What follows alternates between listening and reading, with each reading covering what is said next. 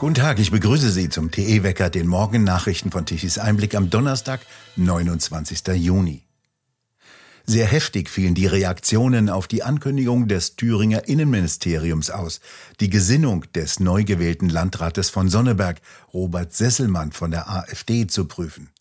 Der parlamentarische Geschäftsführer der Thüringer AfD-Fraktion, Torben Brager, bezeichnete dies als rechtswidrig. Humbug, rechtswidrig, ein Angriff auf die Demokratie und ein Skandal, so Braga am Mittwoch bei der Landespressekonferenz im Thüringer Landtag. Braga kritisierte das Vorgehen als Gesinnungsprüfung und kündigte an, dass die AfD den Vorgang in einer aktuellen Stunde im Landtag thematisieren will. Die Gesinnungsprüfung hatte die Innenstaatssekretärin Schenk ins Spiel gebracht. Die ist von der SPD. Die Partei hatte es mit 8,9 Prozent in den Landtag geschafft. Der Thüringer Rechnungshof rügte in einem Prüfbericht, dass die ehemalige Kreisvorsitzende Schenk ihren hochdotierten Posten als Staatssekretärin rechtswidrig bekam. Ihre Ernennung sei fehlerhaft. Insgesamt hätten fünf Staatssekretäre der rot-rot-grünen Landesregierung nicht ernannt werden dürfen. Der Landesverfassungsschutz stuft die AfD in Thüringen als gesichert rechtsextrem ein. Dessen Präsident Stefan Kramer ist ebenfalls Mitglied der thüringischen SPD, ist kein Jurist und gilt damit als nicht qualifiziert für dieses Amt. Er bezeichnete in einem Interview jene 20 Prozent Bundesbürger, die neuesten INSA-Umfragen zufolge die AfD wählen würden, als braunen Bodensatz der Gesellschaft. Sesselmann ist Rechtsanwalt. Der muss, darauf weisen Rechtsanwälte hin, als Organ der Rechtspflege verfassungstreu sein.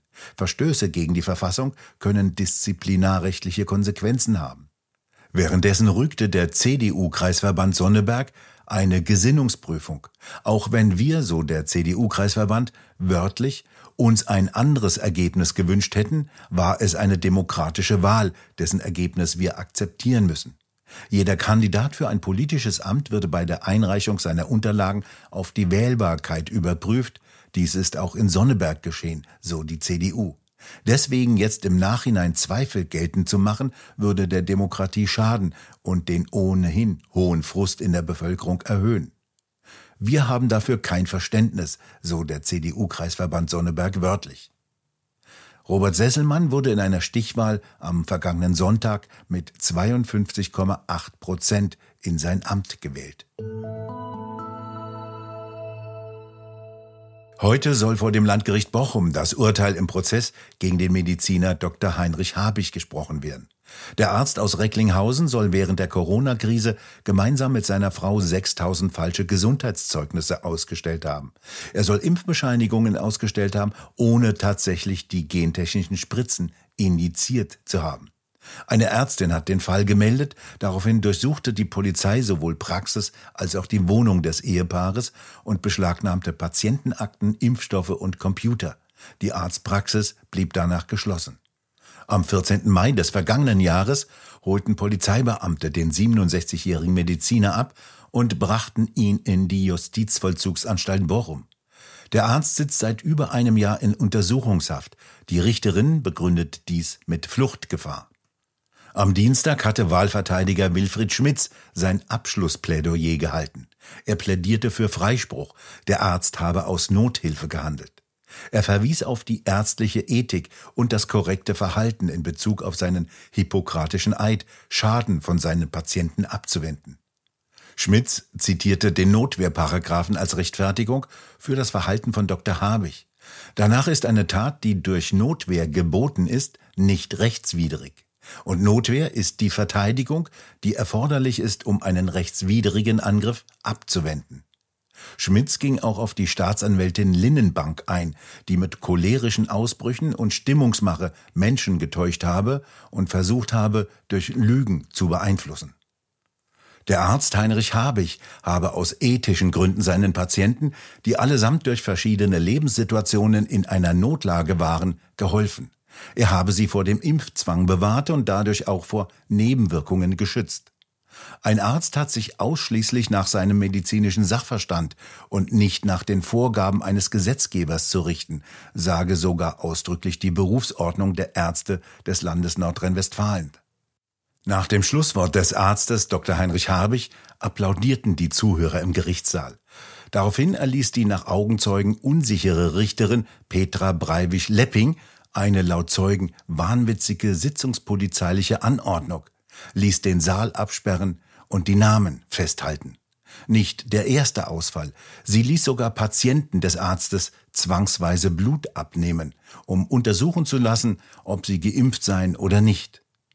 Vor dem Gericht wurden wieder Mahnwachen, vor allem gegen die extrem lange Untersuchungshaft gehalten. Heute soll in Frankreich das Ermittlungsverfahren gegen den Polizisten eröffnet werden, der mutmaßlich einen 17-Jährigen mit algerischem Migrationshintergrund erschossen hat. Der 17-Jährige war während einer Kontrolle in Nanterre bei Paris in seinem Mercedes von einer Motorradstreife der Polizei angehalten worden. Wie auf einem Handyvideo zu sehen ist, standen zwei Beamte neben der Fahrertür, einer hielt seine Waffe in das stehende Auto.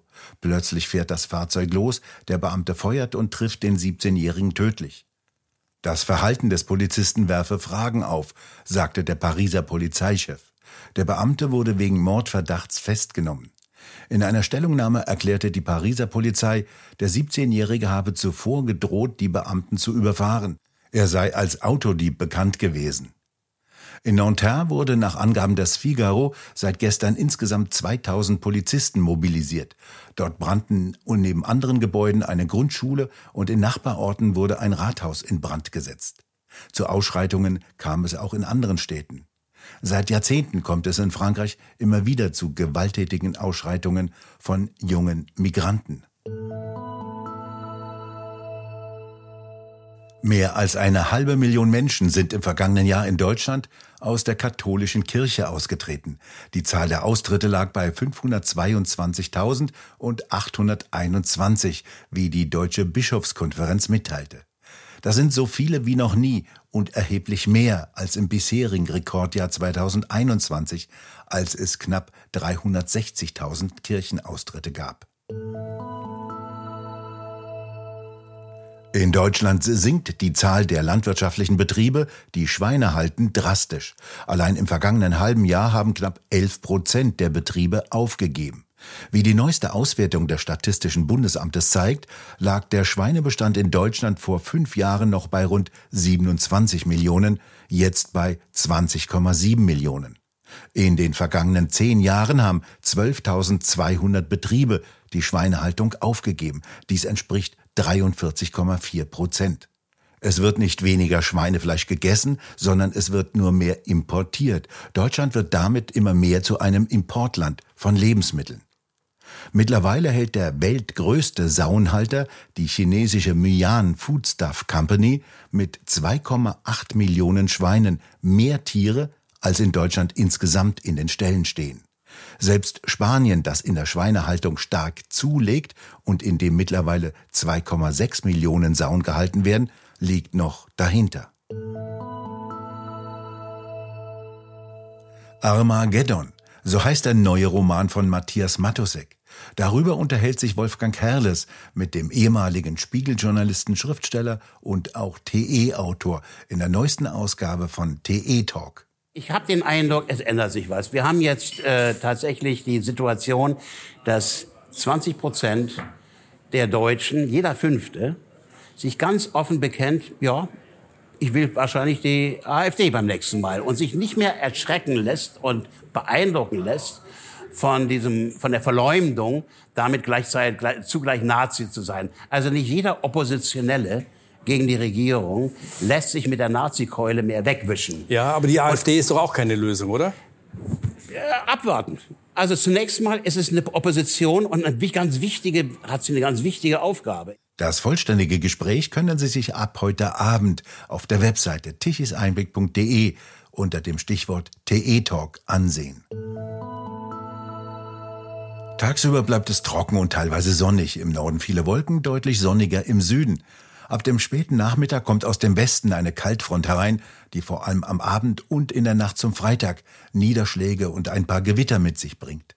Die Temperaturen erreichen bis zu 29 Grad im Süden und bis zu 26 Grad im Norden. Und nun zum Energiewendewetterbericht von Tichys Einblick. Gestern Mittag benötigte Deutschland eine elektrische Leistung von knapp 69 Gigawatt. Davon konnten um diese Zeit die Photovoltaikanlagen lediglich 30 Gigawatt liefern. Mehr kam von den drei Millionen Anlagen nicht. Der Wind legte sich wieder schlafen, nachdem er am Tag zuvor ein wenig aufgefrischt war. Daher konnten auch die 30.000 Windräder nur stillstehen und lediglich 6 Gigawatt an elektrischer Leistung liefern. Bis auf die Mittagsstunden musste Deutschland wieder erhebliche Mengen an Strom teuer importieren. Abends um 20 Uhr waren es fast 12 Gigawatt zu einem Strompreis von 167 Euro pro Megawattstunde.